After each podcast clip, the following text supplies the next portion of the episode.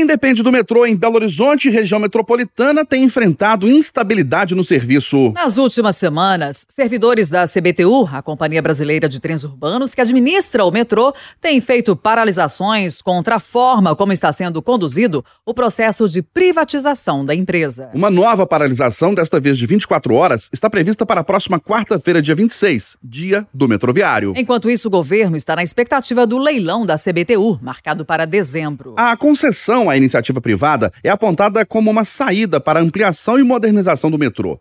Para se ter uma ideia, Belo Horizonte não ganha uma nova estação há quase 20 anos. Para debater esse assunto, Eustáquio Ramos e eu, Kátia Pereira, estamos recebendo agora aqui no Palavra Aberta o secretário de Estado de Infraestrutura e Mobilidade, Fernando Marcato. Secretário, bom dia, bom sábado. Obrigado pela, obrigada pela presença aqui no Palavra Aberta. Bom dia, Kátia. Bom dia, Eustáquio. Eu que agradeço a oportunidade de estar aqui mais uma vez com vocês. Muito obrigado, secretário. Estamos recebendo também o presidente em exercício do Sindimetro, o Sindicato dos Metroviários de Minas Gerais, Daniel Glória Carvalho. Bom dia, Daniel. Obrigado pela presença. Bom dia, Eustáquio. Bom dia, Kátia. É um prazer estar aqui inaugurando a primeira transmissão ao vivo aí, ó, na forma da, aos web ouvintes aí, pelos canais da internet. Bem-vindo, Daniel. Obrigada. Vamos começar então ouvindo o secretário Fernando Marcato. Secretário, é, para esclarecer aqui inicialmente, o leilão será de responsabilidade do governo federal, mas o monitoramento da atividade da empresa, da CBTU, que, da, da empresa que vai assumir o metrô, será do governo de Minas? É isso, só para a gente entender como funciona. Hoje a CBTU é uma empresa que é do governo federal. É, no momento em que ela passa a ser da iniciativa privada, que ela é inicia vendida para iniciativa privada, ela tem que ter um contrato, um contrato de concessão, através do qual são estabelecidas todas as obrigações que essa nova empresa privada vai ter que cumprir. E esse contrato é assinado com o governo do estado. Então, por isso que esse processo ele é feito em conjunto pelo governo federal, que vende a CBTU, para uma empresa privada e depois o governo do estado assume este contrato e passa a ser o responsável por fiscalizar, regular é, a, a prestação de serviços aos usuários.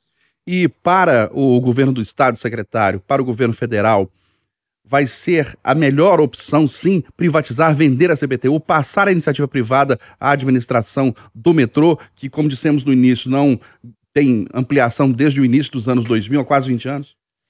É, a nossa preocupação é, a de atender 270 mil usuários é, por, por dia. Então a gente está falando que em um mês são mais de 8 milhões de usuários é, que utilizam a, a rede do, do, metrô da linha 1 é, aqui de Belo Horizonte. É, então, essa é a primeira preocupação, é atender essa população. Qual é a melhor forma de atender essa população?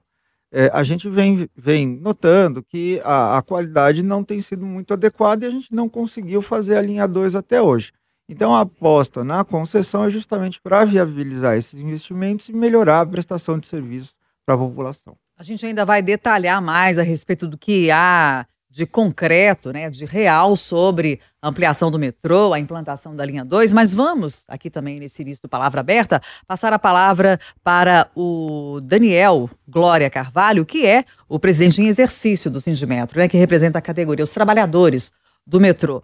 Ô, Daniel, vocês são contra a privatização da CBTU ou vocês têm muitos questionamentos em relação ao processo de privatização no que se refere aos trabalhadores? Porque a gente tem visto muitas paralisações né, afetando quem depende do metrô. E aí, qual que é o, o ponto principal do questionamento de vocês? Pois é, Kátia. É, o ponto principal do sindicato, como entidade representativa dos trabalhadores, é no que tange a situação deles com o andamento desse processo. É, a privatização é uma política de governo. A forma como isso vai acontecer, a gente tem as nossas opiniões, inclusive a gente apontou aqui posteriormente, que vamos, temos acompanhado esses processos que já aconteceram em outros locais do Brasil, entendeu? Mas, principalmente, que a gente fica preocupado é com a situação dos trabalhadores de estar sendo oferecido apenas 12 meses de estabilidade é, para uma mão de obra que é extremamente técnica, muito é, especializada no sistema que só existe aqui em Belo Horizonte. Então, esse é o motivo das paralisações. A gente lamenta, sabemos que a, que a população precisa desse meio de transporte, ele é muito importante, porém, é, infelizmente, já estamos há três anos fazendo esse questionamento com relação à situação dos empregados. Infelizmente, não somos é, convidados a ouvir a nossa parte e inclusive oferecer o que já foi é, cedido para os empregados nas outras é, superintendências da CBTU, onde ocorreu esse processo de privatização, concessão ao Estado. O que, que vocês defendem? Você disse aí que inicialmente está sendo oferecida uma estabilidade de emprego de 12 meses, de um ano. Depois disso, não há garantia. Vocês defendem o quê? Sim. É, como parâmetro, essa desestatização ela já aconteceu, aliás, essa concessão né, ao Estado, ela já aconteceu em Salvador e em Fortaleza, na Metrofor. Nesses casos, os empregados tiveram cinco anos de estabilidade. No caso da Metrofor, ainda foi prorrogado por mais cinco anos, então foram dez anos. É, e também foi oferecido a transferência desses funcionários para as outras superintendências da CBTU, então, é, e a gente tem empregados agora que passaram um concurso de uma empresa que ela é de nível federal, como foi é, citado aqui antes da abertura dos trabalhos, é, a CBTU ainda tem superintendência em Maceió, em João Pessoa, Natal e Recife. E são superintendências hoje que necessitam extremamente de uma mão de obra que Belo Horizonte tem, que é uma mão de obra especializada e técnica, entendeu? Então a gente tem que começar a partir daí. E aí a gente tem outros processos que foram é, que ocorreram na Infraero, onde foi cedido, inclusive, a transferência para outros órgãos dentro do mesmo regime aí seletista que, que a União tem.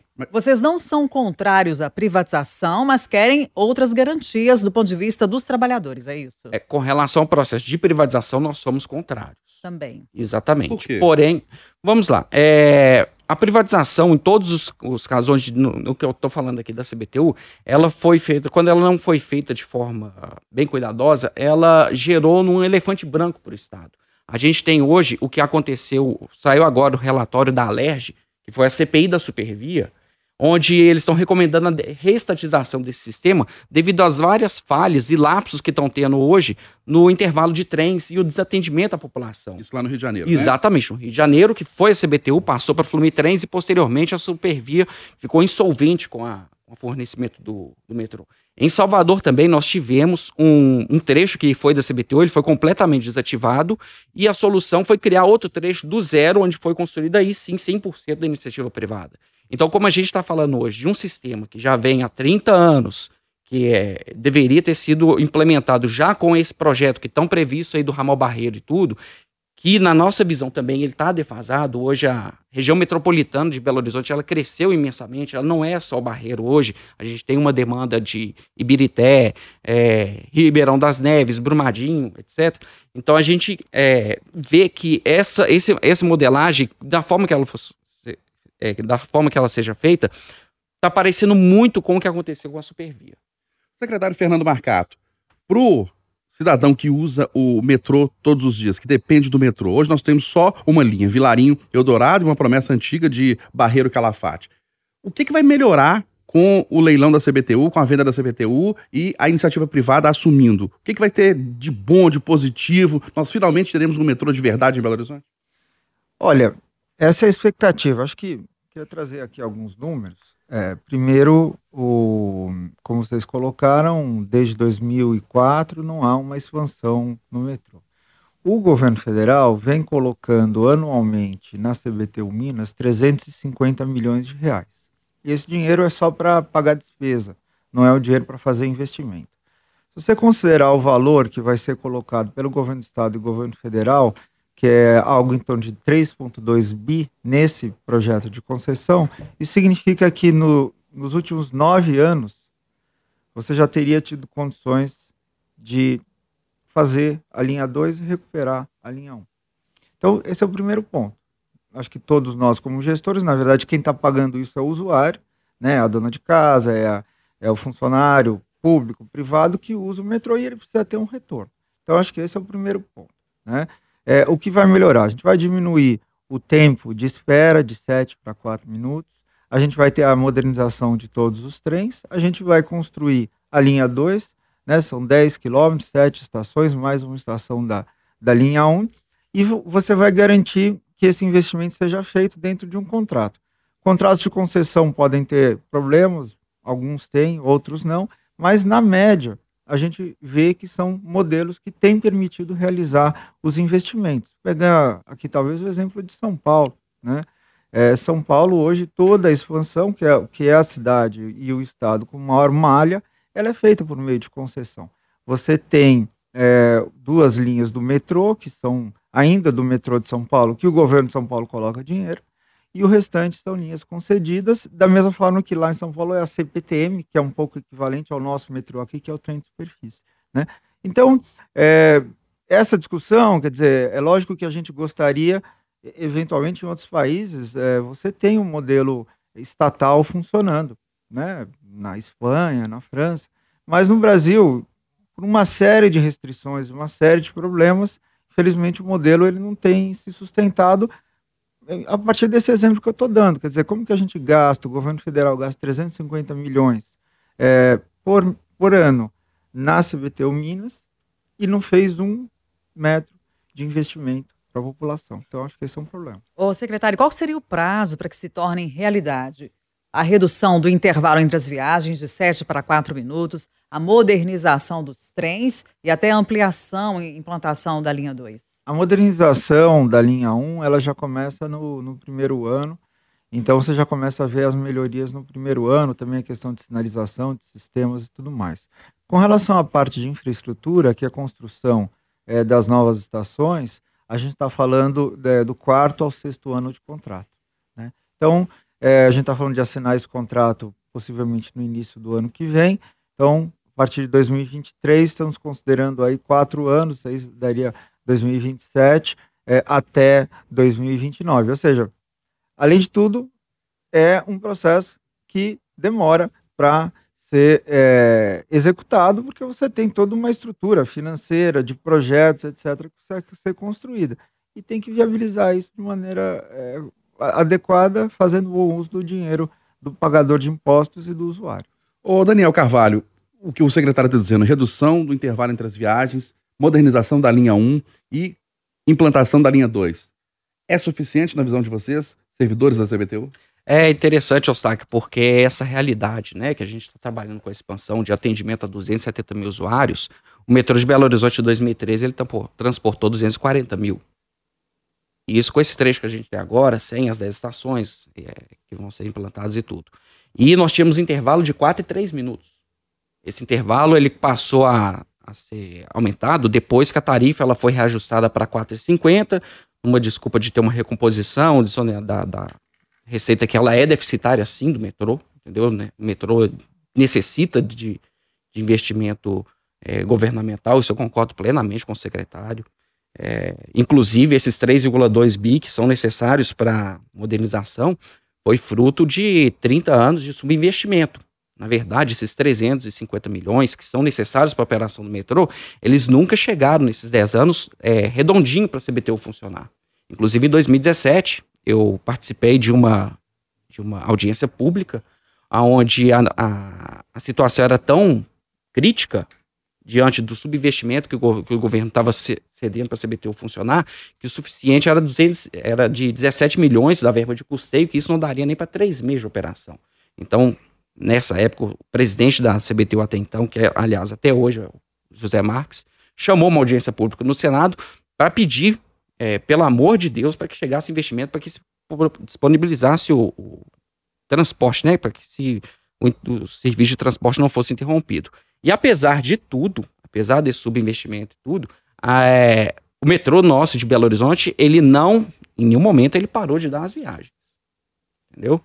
É, então a gente está falando assim de um investimento que ele vai chegar, vai demorar nove anos, nove anos não, perdão, é, em torno de seis anos para ser concluído.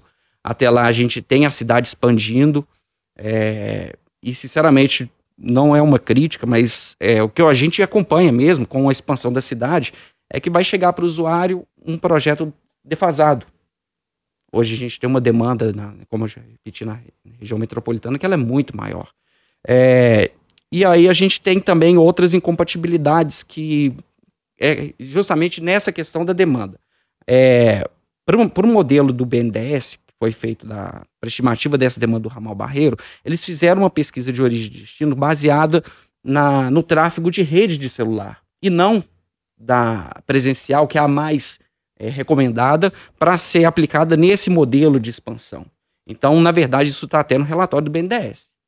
É, que devido ao período de pandemia também, é, que essa estimativa ela ficou prejudicada. Então corre o risco de você criar um, um, um, meio de transporte que vai competir ali diretamente com o transporte rodoviário, que é uma concessão também de Belo Horizonte, Contagem, enfim, na, no corredor do Amazonas, e aí corre risco, como o secretário bem falou, que é um transporte caro e é deficitário por, por parte do Estado, do governo do Estado ter que implementar isso para o concessionário. Porque o concessionário, a gente sabe, ele não vai operar com subvestimento, ele vai parar, é, como a gente viu na Supervia, como a gente viu no modelo de Salvador, ele vai paralisar as estações, ele vai aumentar ainda mais o, o, o intervalo de, de viagens. No caso da Supervia, ele chegou a 40 minutos entre um trem e outro. é, isso pra gente é. Na, na, situação que a gente trabalha, que eu trabalho há 15 anos como maquinista da CBTU, isso é inimaginável. O transporte passa quase 40 minutos, sinceramente, a gente só vê nos subúrbios dos rincões do, do, do interior do estado. Enfim, então tem que ter um cuidado muito grande, principalmente quando fosse fazer essa concessão, porque, é, como o secretário falou, esse dinheiro na, nessa na atual conjuntura, ele está vindo da União. A partir do momento que ele for de responsabilidade do governo do Estado, o governo do Estado, além de não ter é, esses 300 milhões, né, que o concessionário vai querer operar redondinho, como eu disse, ele vai ter que desembolsar esses 300 milhões anualmente de um caixa que a gente está vendo agora que o governador está querendo implementar o regime de recuperação fiscal. Então, para a gente é muito preocupante. Muito é, preocupante. Secretário, a respeito dessa crítica, dessa preocupação trazida pelo Daniel, vocês trabalham já com esse horizonte aí de que o projeto que está se desenhando, é, esse planejamento aí de expansão é, e implantação da linha 2, por exemplo, que ele não vem aquém da demanda hoje do usuário do metrô de Belo Horizonte? Vamos lá. É, primeiro, a demanda por transporte coletivo e por transporte é, sobre trilhos, que é a mais desejada, ela existe e ela é enorme, né? É, a pergunta é, eu não faço a linha 2 porque eu tenho mais demanda, eu tenho demanda para a linha 3, eu tenho demanda para um trem até Brumadinho, eu tenho demanda para o trem até Ibirité, mas isso não significa que eu não tenho que fazer, melhorar a linha 1 e melhorar a linha 2. Né? O que eu quero, o que eu estou querendo dizer é o seguinte, que a linha 2 ela é necessária, ponto. E a demanda vai existir para a linha 2, ponto. Aí depois eu vou ter que pensar em novas infraestruturas ou continuar atendendo via ônibus é, o restante. Então, é, é o investimento está dimensionado para atender essa quantidade de pessoas. Né? Se você vai ter maior demanda depois em outras linhas ou de outras formas, você vai adaptando a infraestrutura para e passo. Então, acho que esse é o primeiro ponto que eu queria chamar a atenção. Né? Acho que o estudo está aderente e, e, e, e, na nossa visão, está adequado. Agora, é, a gente precisa ver, o, a gente não pode comparar o nada com o que a gente não tem. Né? O que a gente tem hoje é uma linha 1 com alguns problemas que precisa melhorar e nós não temos a linha 2. E o governo federal gasta os 350 milhões não em investimento, ele gasta em custeio. Então existe um problema aí, e aqui eu, veja, não me entendam mal, a gente sabe que a capacidade dos funcionários, a capacidade técnica dos, principalmente dos técnicos da CBTU, ela é elevadíssima. São pessoas especializadas. Só que existe uma estrutura administrativa, uma estrutura de gestão muito ineficiente. Mas é possível, secretário, dar, por exemplo, uma estabilidade maior do que os 12 meses que o, o, o Daniel falou com a gente? Veja, eu acho que a gente tem que pensar o seguinte: em qualquer lugar, empresa pública ou empresa privada, você tem que gerir a empresa para dar os melhores resultados. Quando a gente fala de empresa pública ou de um serviço público, o melhor resultado é atender a população. É, honestamente, aí até uma opinião pessoal, quer dizer, a questão da estabilidade, você não garante o seu emprego em função da estabilidade. Você garante o seu emprego em função da qualidade do serviço. Eu tenho certeza isso, e eu vi acontecer, o Daniel citou a questão da Infraero e de outros, outros projetos, que pela qualidade dos funcionários da CBTU, é, eles nem precisariam da estabilidade, por quê? Porque isso é sabido no mercado. Você não vai encontrar gente tão qualificada. Eu não vou trazer um cara de fora para operar uma linha de gente. Então, talvez, o que é bem provável, é que esses funcionários da CBTU, aqueles que são competentes e são capazes, sejam absorvidos pela nova empresa e talvez tenham remunerações até mais interessantes.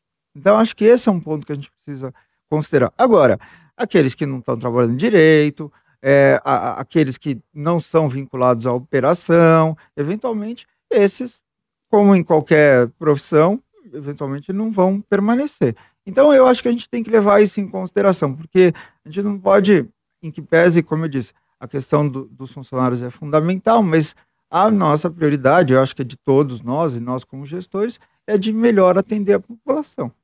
Ô Daniel, a gente está caminhando agora para o encerramento do Palavra Aberta e nas suas considerações finais eu gostaria que você avaliasse o seguinte: vocês vêm fazendo paralisações frequentemente e o que vocês alegam ao mesmo tempo é que ainda não houve um diálogo, pelo menos esse é um dos argumentos que vocês têm apresentado, né?